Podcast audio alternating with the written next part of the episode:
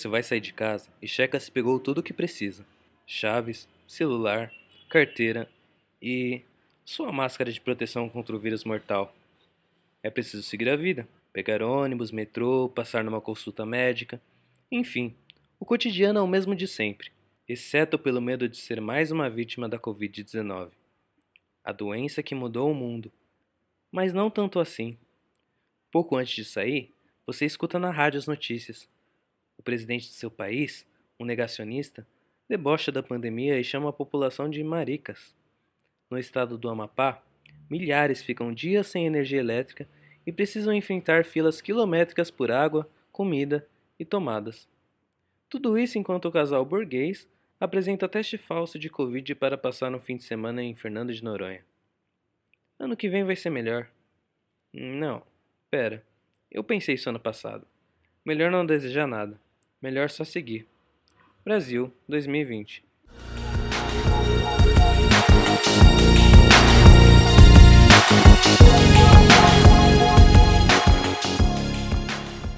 Se você foi uma criança que cresceu na década de 80 ou 90, certamente, em algum momento, imaginou como seria o mundo depois da virada do século.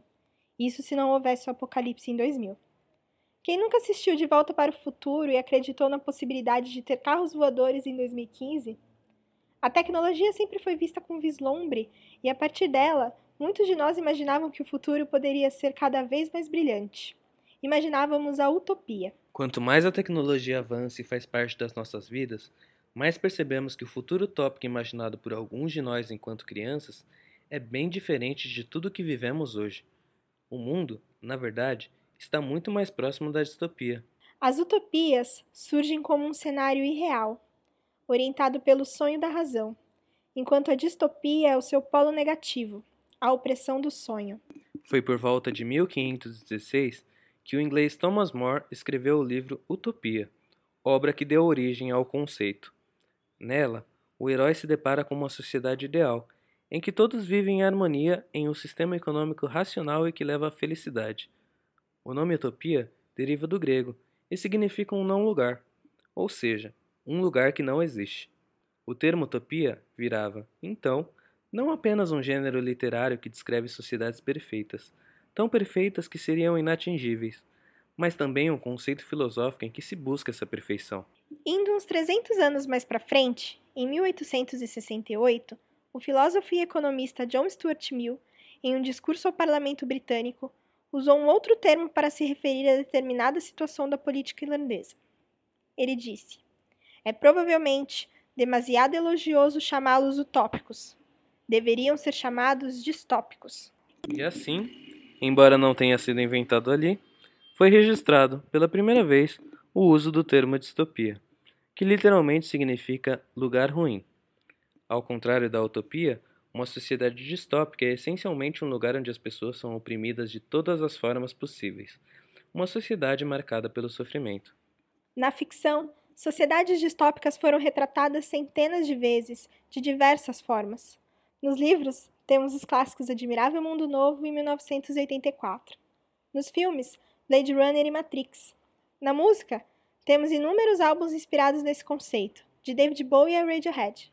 E uma das coisas em comum que essas ficções possuem normalmente é relatar um futuro aparentemente distante, realidades em que tudo teria que dar muito, mas muito errado para acontecer.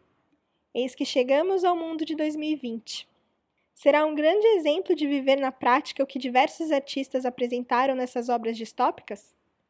Ou nada é tão diferente do que o mundo já presenciou em outros momentos da história.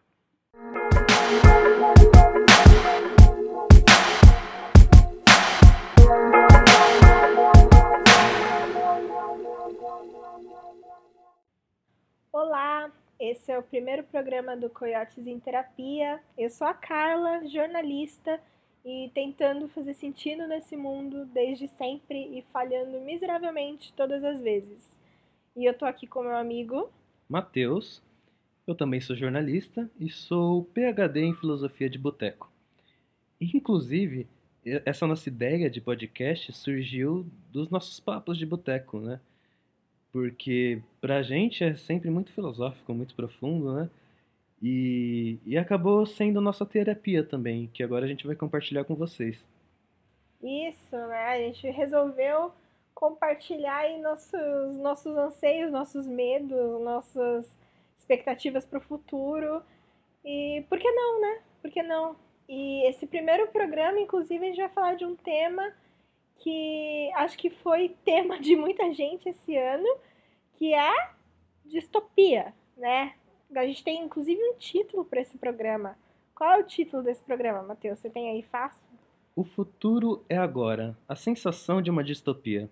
Exato. Olha, olha que profundo. Mentira, não é profundo. Mas é quase isso. Porque a gente está vivendo a sensação, né? É, é, coronavírus, pandemia. Quem diria que a gente ia viver isso? Então a gente está vivendo essa sensação de que parecia um futuro distante um dia, quando tudo desse muito errado, né? Quando tudo viesse a merda, a gente ia viver um futuro distópico. Mas não, tá acontecendo agora. Mas pera lá, será que também é só agora? Né? Será que, que, isso, que isso é por causa da pandemia? Ou, ou, ou algo de muito errado já tinha aí, já vinha acontecendo na, nas nossas vidas e na nossa sociedade há um tempinho? Eu tenho uma opinião, o Matheus também eu sei que tem, é. e é isso que a gente vai falar nesse programa. E, e eu acho, né, que a gente, muito, muitos de nós estão vivendo uma pandemia pela primeira vez, né? Então essa coisa de todo mundo usar máscara, né? ainda mais numa era onde a tecnologia é dominante. Tudo parece muito absurdo, né? Eu lembro até de um filósofo, o Albert Camus, que ele fala justamente da filosofia do absurdo, né?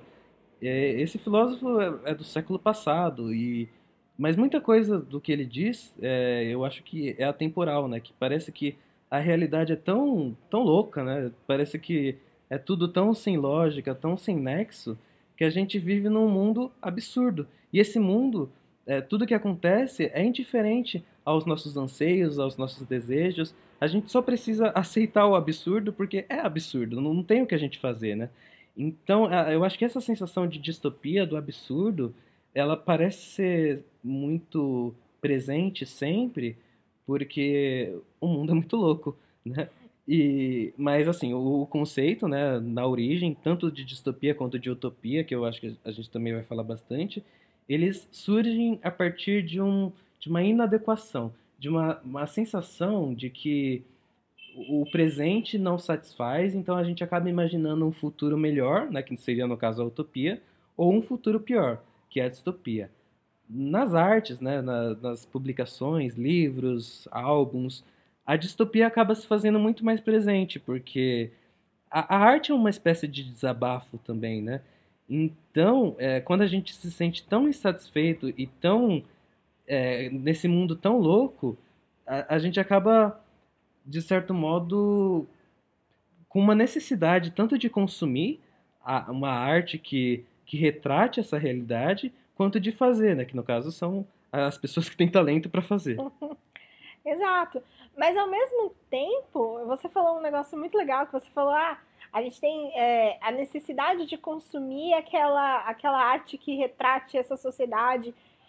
Mas ao mesmo tempo a gente se distancia um pouco. Pelo menos essa é uma, uma das percepções que eu tenho, né? Que a gente é, sempre consumiu arte distópica, porque a gente talvez né, consiga ali se compadecer da, da do sofrimento, da, da opressão mas ao mesmo tempo a gente sempre se tem um distanciamento do daquilo é um futuro possível. Aquilo nunca vai acontecer com a gente. Sei lá, um futuro Mad Max em que a gente vai viver é, caçando é, petróleo por aí, gasolina e combustível e todo mundo matando todo mundo, é, com roupas esquisitas. Talvez isso nunca vai acontecer. Isso, isso é distante. Mas pera lá, é mesmo? Então, aí, aonde que tá o ponto de proximidade, né? Então, tipo, aonde que a gente consegue se, se enxergar na distopia? Porque a gente, ao meu ver, pelo menos a gente precisa se enxergar. A gente precisa virar e falar, tá errado. O que a gente tá vivendo agora tá muito errado, assim, sabe? A nossa sociedade, a gente acabou de passar por, por, por pelas eleições eh, estadunidenses, por exemplo, e foi um circo a gente escancarou para o mundo inteiro que a, a, eleição é um circo, com o Trump falando as abobrinhas de, de fraude, sem prova nenhuma, é, aquele monte de jornalista olhando um quadro do mapa do país azul e vermelho, onde quem tinha mais votos e você via que era mais vermelho mais do que azul, mas ao mesmo tempo aquilo não representava to o total da população por causa dos colégios eleitorais, que a gente nunca vai entender direito como funciona essa porcaria porque é muito confuso. E, aí você vira e fala: pera, isso é normal? É esse o mundo que a gente vive? Sabe? Então, essa sensação de stop. O, o quando a gente aproxima esses filmes que pareciam um futuro distante, como que a gente enxerga esse absurdo na nossa vida? Entendeu? Como que a gente pega esse absurdo e. e então, é, a, aliás, para um, um público geral, por exemplo, porque talvez algumas pessoas, ou a gente começa a refletir sobre isso, a gente chega a essa, a essa conclusão, né? Uhum do tipo, estamos, estamos, tem algum problema, mas como que a gente passa isso para todo mundo? Como que a gente vira e fala, olha, tá vendo o futuro distópico que você viu no filme? Tá. E agora? Enxerga a nossa realidade, tá muito diferente disso? Exato. E, e uma coisa que eu percebo nessas obras distópicas, de modo geral, é que ela tem um denominador comum, né? Apesar de terem propostas diferentes, todas elas tem um ponto, um, uma sensação né, de inadequação que faz a gente pensar que o, o que está acontecendo ali não é normal. Né? Todos os personagens protagonistas dessas histórias distópicas, eles acabam adquirindo uma consciência sobre a realidade em que eles vivem e eles percebem que essa realidade não tem como continuar assim. Em algum ponto, essa sociedade se transformou a tal maneira e, e saiu do controle. As coisas continuaram assim e, e justamente por estar tão enraizado na normalidade, né? É, parece que não, não tem como mudar, né? Que o normal é absurdo e, e é assim mesmo. E, e, todos esses personagens, pelo menos em, em, algumas das principais obras que definem, por exemplo, a literatura distópica, e aí eu posso trazer três exemplos grandes, né? Que são considerados, inclusive, a santíssima trindade da literatura distópica, que é o o Fahrenheit 451, do Ray Bradbury, o 1984, do George Orwell, e o Admirável Mundo Novo, do, do Aldous Huxley. Eu nem sei se eu estou pronunciando certo, mas vamos lá. e, enfim, esses três livros, eles são bem importantes, né? Eles foram publicados em, em um período similar, acho que o, o, primeiro foi publicado em 1971 e o último em 1954. E cada um tem uma proposta de sociedade distópica diferente, mas todos eles têm essa coisa do, do personagem achar que as coisas precisam mudar, precisa de uma catarse, né? É, é, é uma sociedade de controle, uma sociedade do espetáculo, mas é preciso se libertar disso, é preciso mudar, né? No, no Admirável Mundo Novo, as pessoas são criadas artificialmente, né? a felicidade é comprada. Enfim, é uma coisa totalmente pautada pelo progresso científico. Enquanto, por exemplo, 1984 já é mais denso, né? onde as pessoas elas vivem sozinhas e elas são vigiadas pelo grande irmão, que no inglês é o Big Brother, que inclusive deu nome ao reality show. Ambas são a partir de um regime totalitário, né? a, a proposta da narrativa. E, e por fim, o Fahrenheit, né, ele já distou um pouco mais dessas outras duas, porque é uma obra mais existencialista. A história se passa numa sociedade né, futura, onde os livros foram banidos, e para isso, uh, os bombeiros acabaram ganhando uma importância muito grande na, na vida das pessoas, porque eles precisam queimar os livros que acabaram se tornando perigosos, né?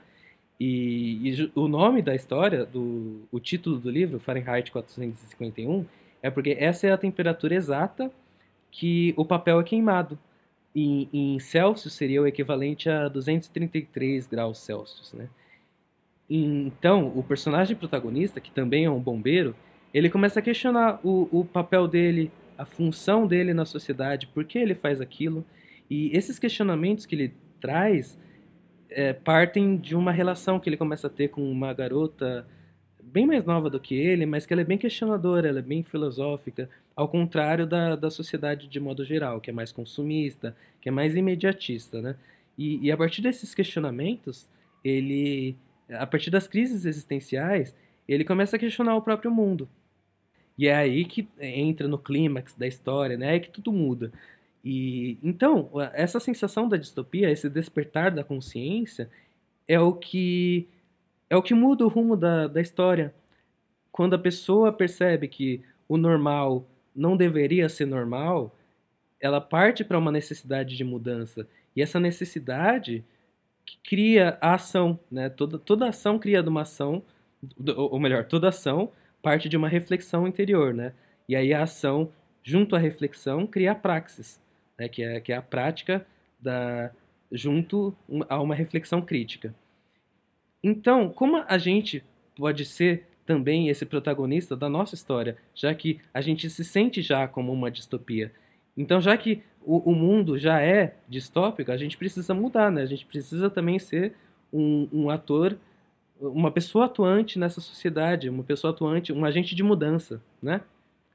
Sim, eu acho que você entrou no ponto certo, inclusive a autoconsciência, né? A consciência de que a gente está vivendo na distopia, é enxergar ali, acho que é até o que eu estava falando antes, né? é como que trazer o que obras como essas parecem ser um futuro distante, mas na verdade se a gente olhar para dentro ali para nossa sociedade, não está distante, está perto, está ali, está no nosso pé, comendo a nossa vida, praticamente.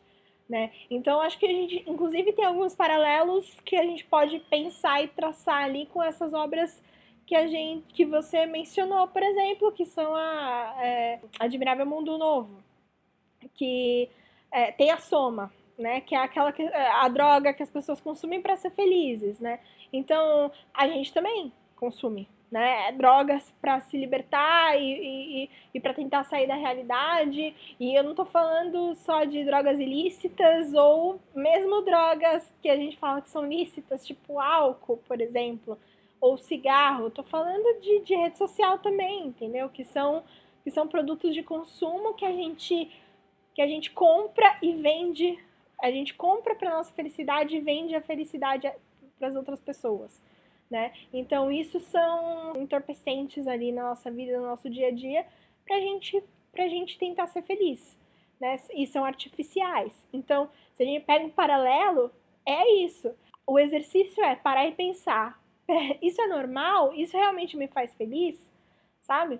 E aí, ao mesmo tempo, se a gente vai para 1984, por exemplo, que tem o. Para quem já leu o livro, sabe que o, o Big Brother, né, o grande irmão, ele vigia as pessoas, ele vigia todo mundo, as Teletele, você lembra como é que era Teletele, o é, nome? Eu das... acho que era algo era, assim. que era uma coisa assim, as é, câmeras é, lá, né? Que ficava... É, também faz.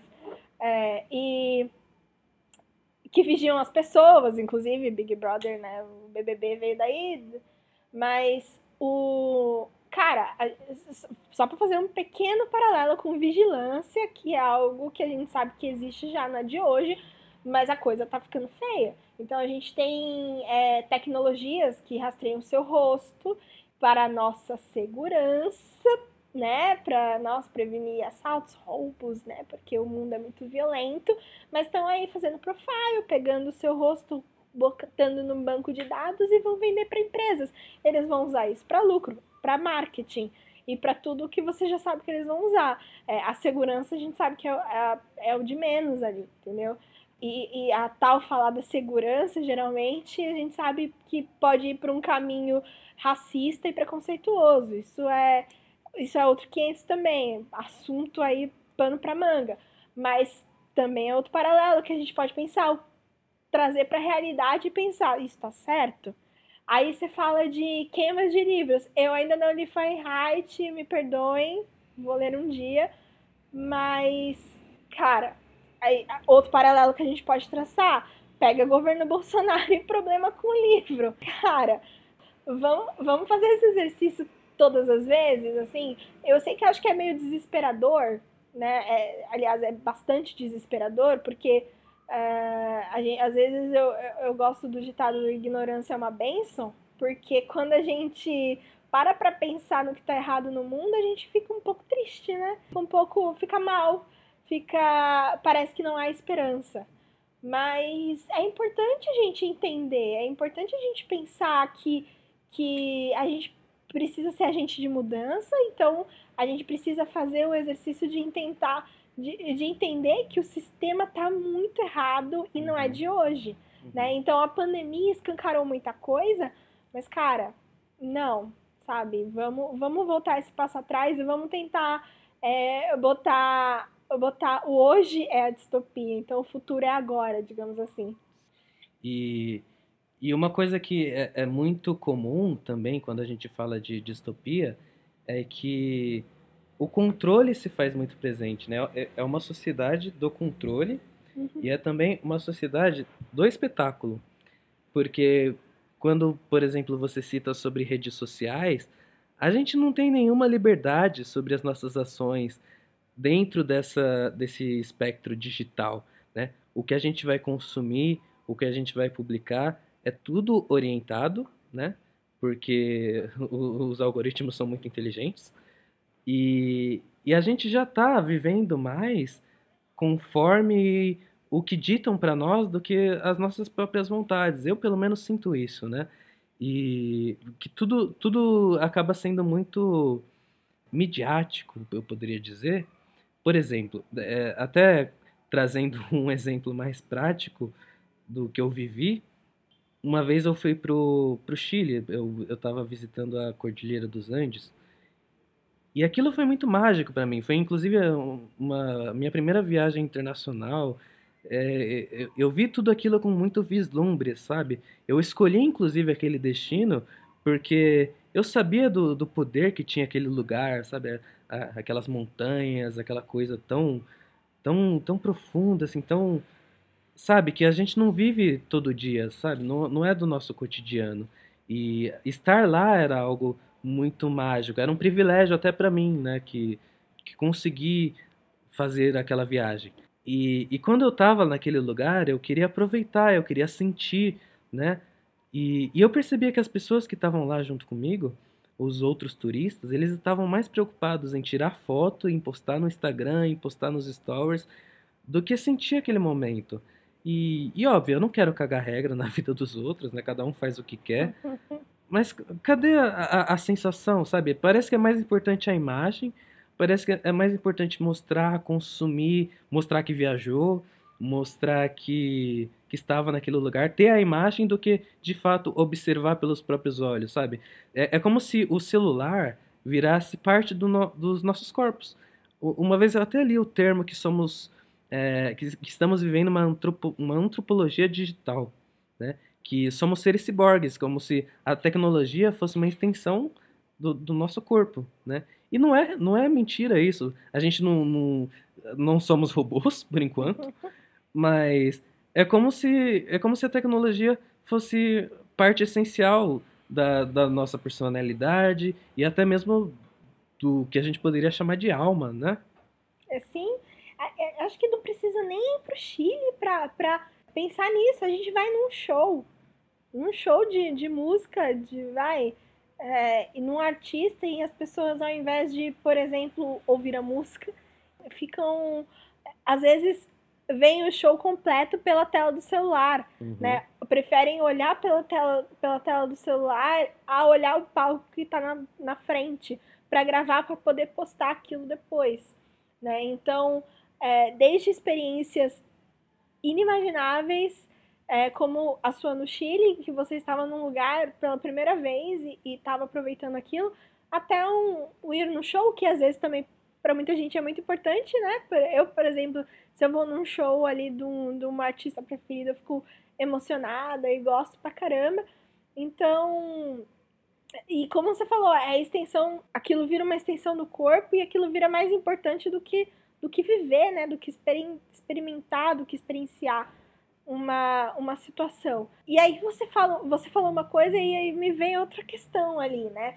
Porque, assim, somos, não somos quase cyborgs, né? Sei lá. Mas a gente pode pensar. Será que isso é de todo mal? Será que o fato de um, um celular ou, um, ou algo eletrônico ou algo tecnológico ser uma extensão da gente é de todo mal por si só?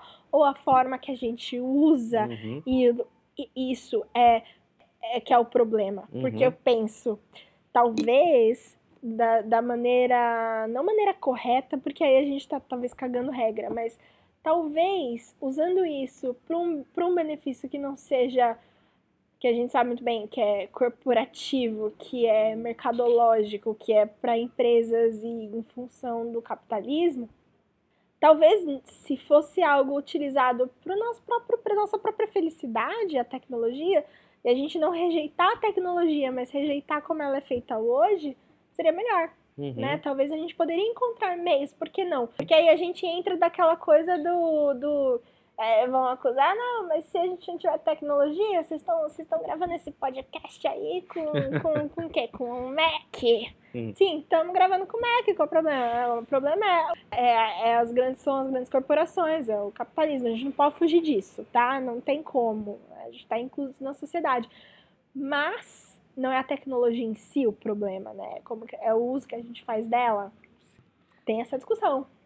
Não, é. não, não sei a resposta, não posso prometer, mas. Sim, mas é aí que tá também, né? Até que ponto a gente tem liberdade sobre as nossas escolhas? Porque somos seres é, biopsicossociais, né? É, biológicos, psicológicos e sociais. Então a gente muito, muitas vezes nos comportamos diante do comportamento de manada, né? Então, é, se todo mundo está fazendo, eu vou fazer também. Se todo mundo está postando nos stories, eu também vou postar. É, e a gente precisa isso para o nosso trabalho, para a socialização. Da pandemia foi muito importante, né? Porque melhorou a vida de todo mundo, a tecnologia também, nesse sentido. Porque muita gente pôde trabalhar de casa, é, pessoas assim que, que estão distantes. É, a gente pôde manter uma socialização por meio da, da internet, da, das formas de comunicação digital, né? Mas, mas tudo acaba saindo do controle. E até que ponto esse controle é nosso? E será que também não é um, um avanço da sociedade e a partir disso a, a gente só segue o fluxo, né? Eu estava até assistindo uma série esses dias chamada Years and Years, que é um, se passa num futuro relativamente distante, e acaba surgindo um dilema muito interessante, porque uma das personagens, ela, ela acaba, ela desabafa para os pais dela que ela não se sente ela mesma no próprio corpo. Então, ela se, se considera uma pessoa transdigital, que na verdade o que ela realmente quer viver é, é dentro do, dos, dos dados digitais, sabe? Ela quer se tornar uma pessoa computadorizada. Que loucura, cara! e aí ela, ela fala isso para os pais dela e, e, e, é uma realidade nova para eles, né? Ele fala, mas como assim você quer virar um computador? E... É uma realidade nova para mim, estou surpresíssima. Eu já quero saber essa série aí que eu não sei. É, e, e, aí eu, eu paro para pensar, é, isso não é tão, tão difícil de acontecer. Mas se de fato acontecer, se ela quiser virar um computador e isso for possível, ela tá errada? O que, qual é a, a régua moral pra gente definir o que tá certo ou o que tá errado? Cara, aí você foi longe. Aí eu preciso pensar, não sei. Complexo, hum. complexo você querer virar um computador. Mas talvez seja até no dia, nos dias de hoje, né? A pessoa tá mais segura virando um computador do que do que vivendo aí a realidade que não tá fácil. Mas. Mas agora eu tô curiosa. Tem alguma resposta do, do, dessa série aí que você tá vendo? Acho Ou... que se eu contar, eu vou acabar contando a história toda da não, série. Não, então... Vou falar spoiler. Você me conhece. eu conheço. Melhor não. não. Mas assim, eu trouxe também essa série só pra, pra exemplificar mesmo, sabe? Do quanto. Uh, normalizar, talvez, as coisas que a gente considera absurdos, é, talvez não seja nem um processo de normalizar. Talvez já seja é, intrinsecamente normal, sabe? É, o que a gente produz virar parte de nós. Mas, enfim, esse é acaba sendo um debate muito mais complexo do que o programa propõe, né? O, é, essa questão da distopia. É, acho que a gente pode um dia chegar lá. É, chegar lá. É. Mas, mas, enfim, o, eu, eu acho que o ponto principal da, dessa conversa é que tem coisas assim que, que a gente consegue mudar, né? Sim, é, desculpa te interromper, mas o, isso que você falou, por exemplo, é um debate é, muito complexo e, e, e que a gente poderia filosofar e conversar e entender muito mais a fundo com horas e horas aí de conversa. Mas existem coisas que, que estão muito intrínsecas. Eu acho que talvez seja um dos pontos que eu mais gostaria de, de falar e reforçar, talvez que não tenha ficado claro o que eu falei até agora. Que são coisas simples. Simples do nosso dia a dia, que são absurdas e distópicas. É, eu estava vendo uma notícia esses dias de uma senhora que a casa dela era. É, ela tinha uma dívida de 900 reais. E por causa dessa dívida de 900 reais, ela ia perder a casa de 900 mil. Uma coisa assim, que a casa dela valia. Entendeu? Uhum. Sabe? Olha o absurdo dessa situação. E, e ok, porque isso faz parte do nosso dia a dia. Entendeu? E, mas não é. Não, então, e só que Pra gente é uma situação simples. Ah, uma pessoa tem uma dívida, ela tem que pagar. Se ela não pagar, ela vai perder a casa dela. Mas olha a extensão. A dívida dela era de 900 reais. Ela vai perder uma, um patrimônio que ela tem lá, avaliado em, em, não sei, desculpa, não sei fazer conta, mas é muito, muito mais do que o valor da dívida dela. Entendeu? A, a, a, pra mim, aí eu já vou um pouquinho além, desculpa, Matheus, desculpa aí, mas assim, às vezes a gente é, prende pessoas e a nossa lei penal é absurda. Tipo, um celular vale mais que uma vida, por exemplo. Então, sabe, é, é, são coisas simples no nosso dia a dia que a gente pode pensar e enxergar o absurdo nisso. Então, acho que esse é um dos pontos em que a gente precisa bater quando a gente dis, dis, discute a distopia para trazer mais perto da nossa realidade e, e, refletir o quanto é absurdo, o quanto uhum. não deveria ser assim, sabe? Sim. O quanto a gente deve, deve, daí a gente botar nosso esforço para virar e falar, pera, isso tá errado há centenas de anos, vamos uhum. questionar essa realidade.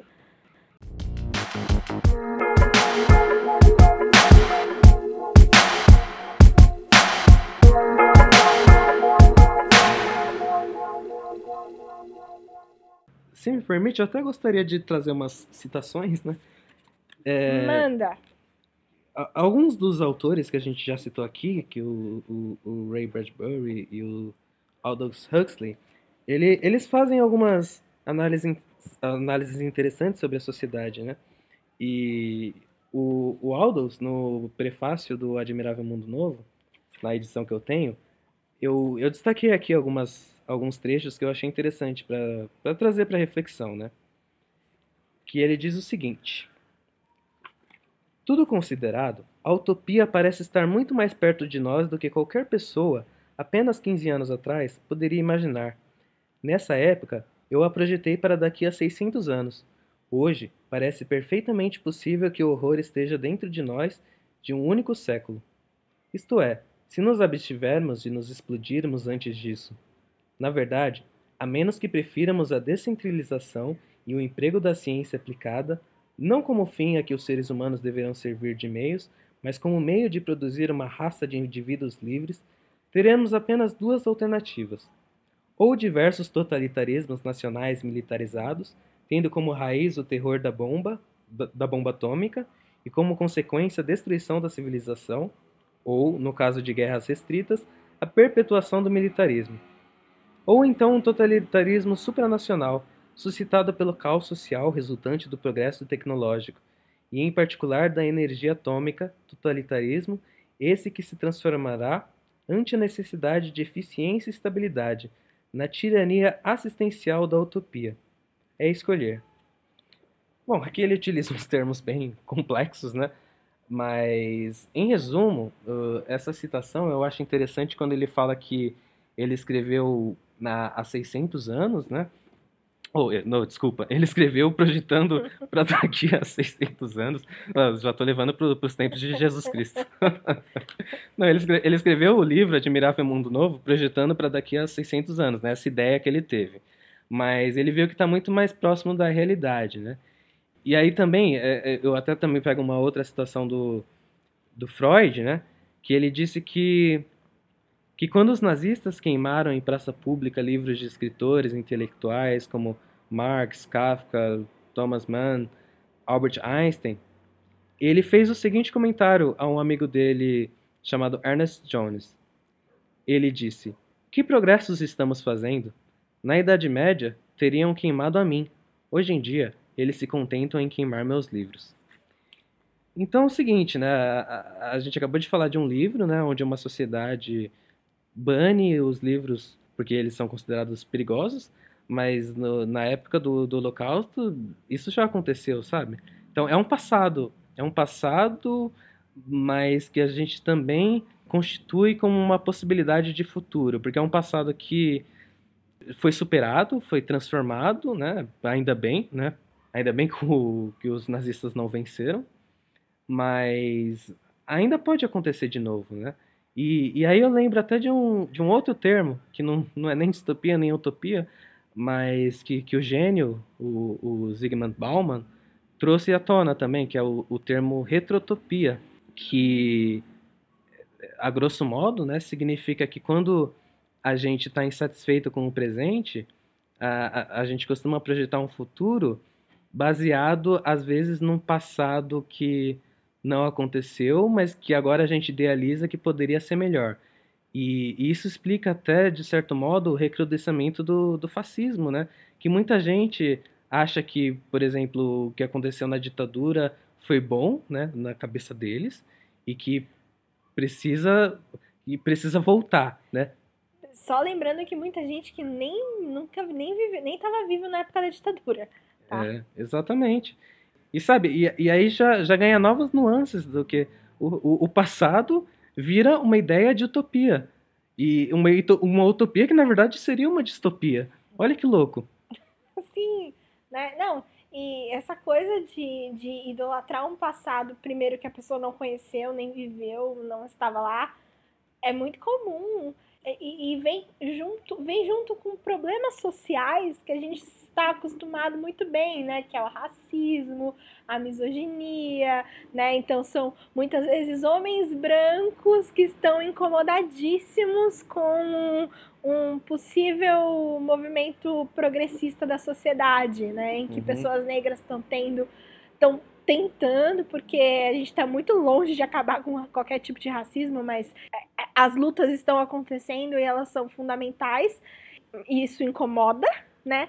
É, pessoas LGBT e mulheres, né? Então, os movimentos feministas.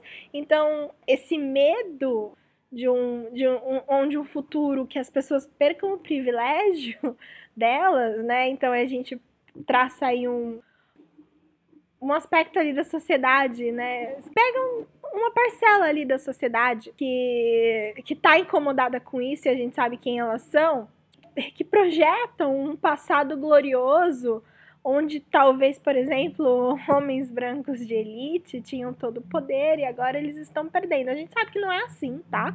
Que não estão, que eles estão muito bem no topo, mas eles têm medo. E se tá causando medo, eu acho que a gente tá no caminho certo sabe? Mas, mas, mas aí volta para esse para essa questão dessa essa glorificação de um passado e que talvez era mais honrado, né? Coisa bem de homem hétero macho branco, sabe? Um passado mais honrado, em que eles tinham controle e, e as coisas estão se degenerando, né? Inclusive degeneração é um termo bem racista, né? Porque são para categorizar pessoas consideradas inferiores. E, e assim, né, quando, quando a gente percebe o, os rumos que, que a política, a sociedade estão tomando, né, talvez até em paralelo, a gente vê aqui que a nossa única salvação está no, no alinhamento entre as pessoas que são oprimidas, né? Que, que só o povo salva o povo, né?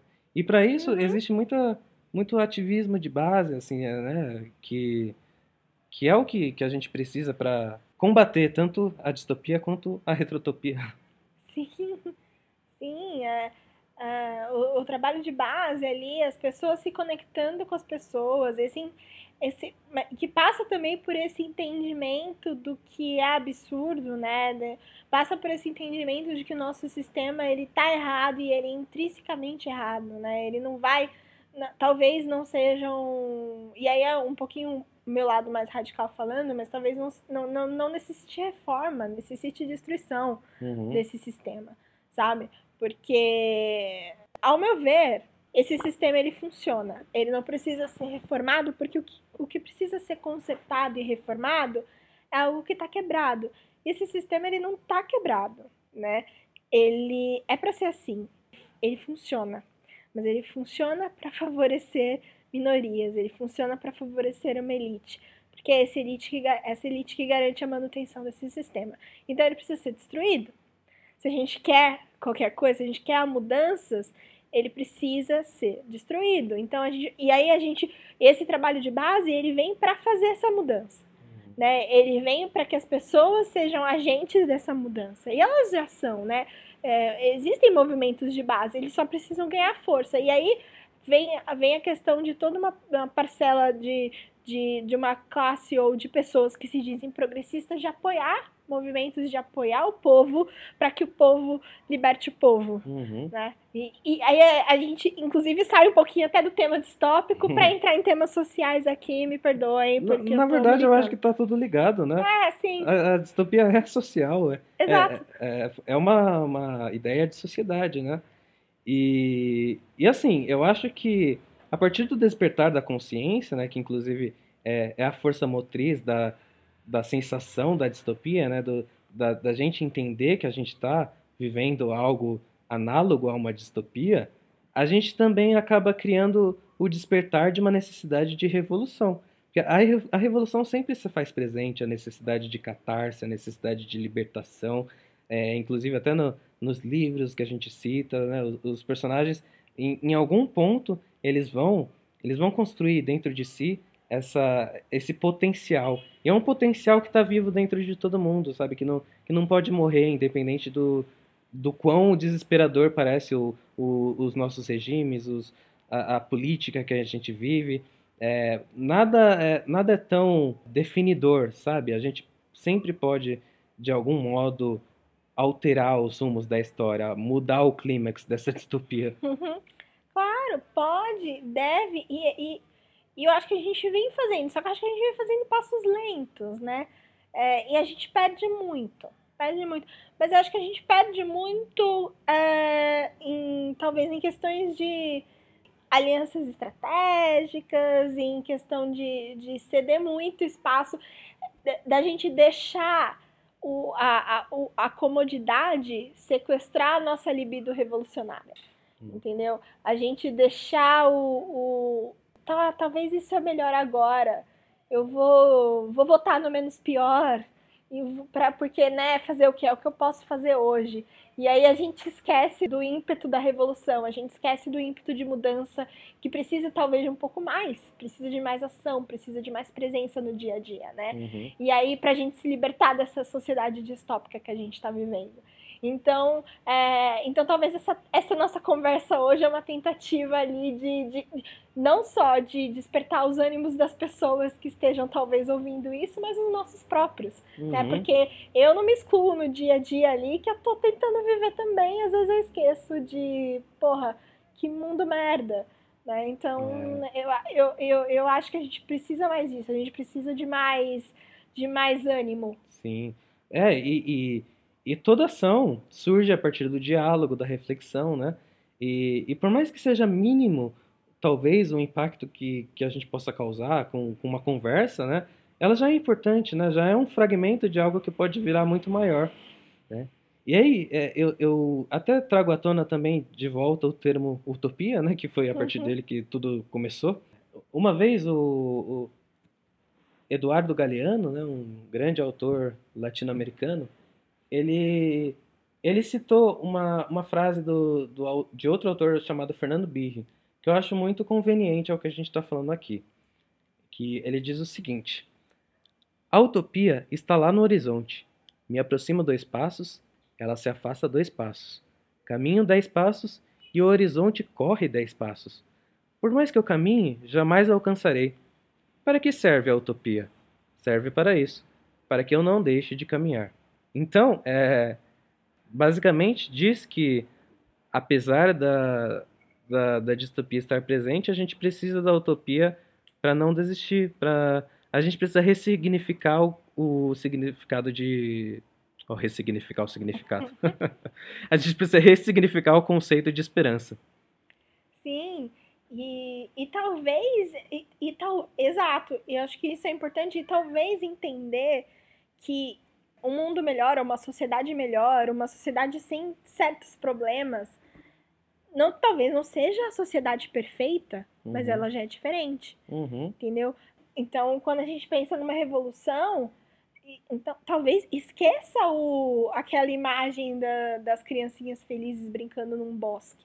Talvez isso não aconteça, tá? Vão, é uma mudança da sociedade, talvez vão vir com outros problemas, vão vir com outras circunstâncias que precisarão ser resolvidas ali, mas a gente e, que a gente vai precisar lidar, entendeu? Mas lidar com honestidade, lidar com com ímpeto de, de coletivo, né? Que talvez esse seja o, o principal é, motivo ali para a gente se, se, se, alinhar à sociedade, seja viver em conjunto com outras pessoas, né? Porque a gente, afinal, precisa disso.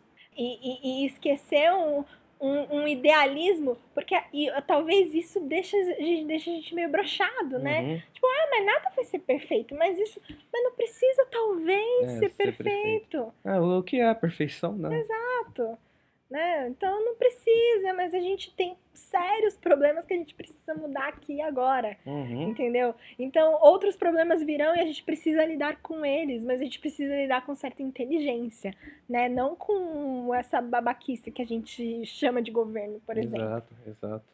É, e, e parece que é tudo, às vezes, uma piada, né? Tipo, o nosso governo é uma piada, a nossa vida é uma piada. Exato. E, e assim, é, é não, não faz mal, às vezes, a gente rir de nós mesmos, a gente ri da nossa própria vida, a gente ri de tudo que está acontecendo, né?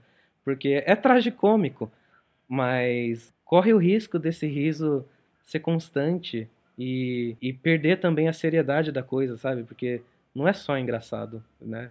Não, não é só piada. A gente precisa também entender que que a nossa vida não é um circo, né? Exato. Tipo, é, pode ser engraçado em alguns momentos, mas em outros momentos a gente tá perdendo pessoas, né? Uhum. É, na maioria das vezes não é engraçado. Aliás, o, talvez o alívio cômico, a, a, o engraçado seja quase um, um, deses, um grito de desespero para tentar um pouquinho de felicidade no mar de tragédia. Uhum. Porque na maioria das vezes é pesado, é ruim, é trágico, é morte, é fome, é tristeza, sabe? Uhum. Então o, o riso é um escape disso tudo, mas ele não deveria ser, né? Tá? Ele, a, a vida deveria ser mais leve. Mas é, é a gente também não, não pode confundir essa, o, o conceito de leveza com, com ser raso, né? Ser, Sim. ser superficial diante de um mundo que merece tanta atenção a questões complexas. Não, com certeza, concordo 100%. Mas é difícil, né? É difícil porque a gente tem que tem que seguir o nosso cotidiano, né? Mesmo numa pandemia, por exemplo, a, a gente até falou no, na introdução desse podcast que, que é preciso seguir a vida. A gente precisa passar numa consulta médica, a gente precisa pegar transporte público, a gente precisa trabalhar, a gente precisa sobreviver, né? Pelo menos 99% da população, né? É uhum. É que, que não, não, não tem o privilégio de, de poder escolher trabalhar ou não. Né? Então, a gente precisa fazer os nossos corres, mas ainda assim, não, não pode só, só se acostumar com, com tudo, sabe? Se acostumar com, com esse absurdo.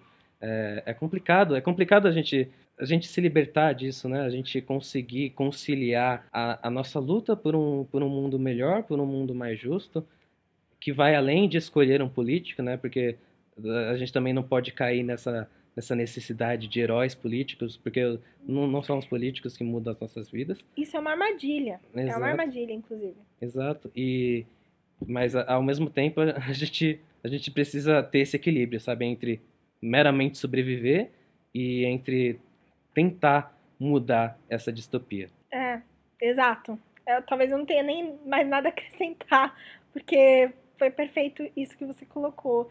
Acho que é isso. Eu acho que que passa são estágios, né, de percepção nossa e de mudança social e, e estar próximos uns dos outros também. Eu acho Uhum. importante compartilhar e estar próximo, né? E não, talvez não só reclamar, tá? É, é importante, né? Mas é, é compartilhar visões e com quem com quem tá do seu lado, com quem corre junto com você. Uhum. Eu acho fundamental. Então, iniciativas, né? Então, se você vê iniciativas legais e bacanas de outras pessoas que estão compondo ali para tentar mudar é, é, essa merda que a gente vive, vai, apoia, compartilha, sabe? De, é, mudanças sociais, movimentos, Uhum. é, povo com povo, dia a dia, sabe? O que for. Esteja, esteja presente, tente entender e tente participar também, sabe? Sim. E, e também a gente tentar ter mais domínio sobre as, as tecnologias, né? Usar elas ao nosso Sim. favor, do que a tecnologia nos dominar. né, Do que o que naturalmente acontece, mas que não deveria ser natural. Exato. E consumir mais coisas boas. Consumir arte, por Uhum. exemplo. Isso é bom. A gente fala muito de consumo no, no, no negativo, talvez essa palavra já, já tenha É, tido. te- Tem uma cono- conotação negativa, mas devorar arte e Uhum. consumir arte, e seja pro lado bom ou ruim, porque a gente precisa às vezes ler coisas que a gente não gosta também, mas Sim. vamos, vamos aprender para aprender e, e mudar o mundo.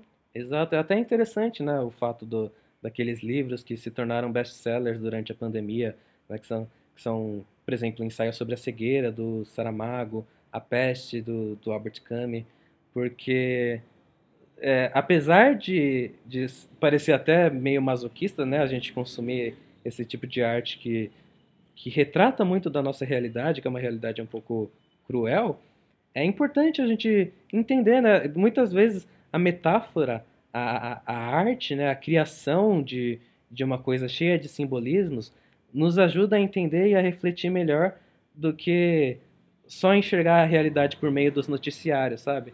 Eu acho que a metáfora, a poesia, a literatura tem um papel fundamental. Sim, a metáfora, poesia, literatura, filmes, músicas, Música. tudo, né? Tudo que é arte é válido e compartilhado, né, com as pessoas, né? Ou, Uhum. ou, ou- ouça as pessoas também, né? Isso é importante, né? O contato humano, não agora porque a gente está em isolamento social, mas o contato humano é importante. Cara, você tem mais algo a acrescentar? Olha, eu acho que a nossa mensagem foi passada com louvor. Para um primeiro programa, né, a gente está se É. acostumando. Desculpem, ó, a gente tá gravando, desculpem aí os errinhos de gravações que talvez apareçam nesse programa, mas é a nossa primeira tentativa, é o piloto, Uhum. então vão, vão haver aí algumas coisinhas para serem corrigidas pros, pros Pros próximos. próximos, né? E o feedback é importante, né? É, deixem comentários, enfim. É, a gente precisa também de, de avaliação né, nesse começo. Sim, sim. E, e aí pro próximo, a gente tem coisas legais, a gente não vai falar o tema agora, mas a gente tem coisas legais vindo aí. Ah, um dia também a gente explica talvez o nome. Exato. Tá, quem, talvez quem, quem manja de algumas coisas já vai entender por quê. Mas a gente um dia explica o nome porque coiotes e porque em terapia. Porque terapia é mais fácil de É. entender, mas porque coiotes. Talvez alguém, al- algumas pessoas entendam, outras não. Sim, Um dia a gente fala sobre isso. exato. E que vocês embarquem nessa conosco, né? Que seja uma terapia para vocês também, uma forma, né? Exato. E é isso. Muito obrigada. Eu sou a Carla. Eu sou o Matheus. E até a próxima. Até a próxima.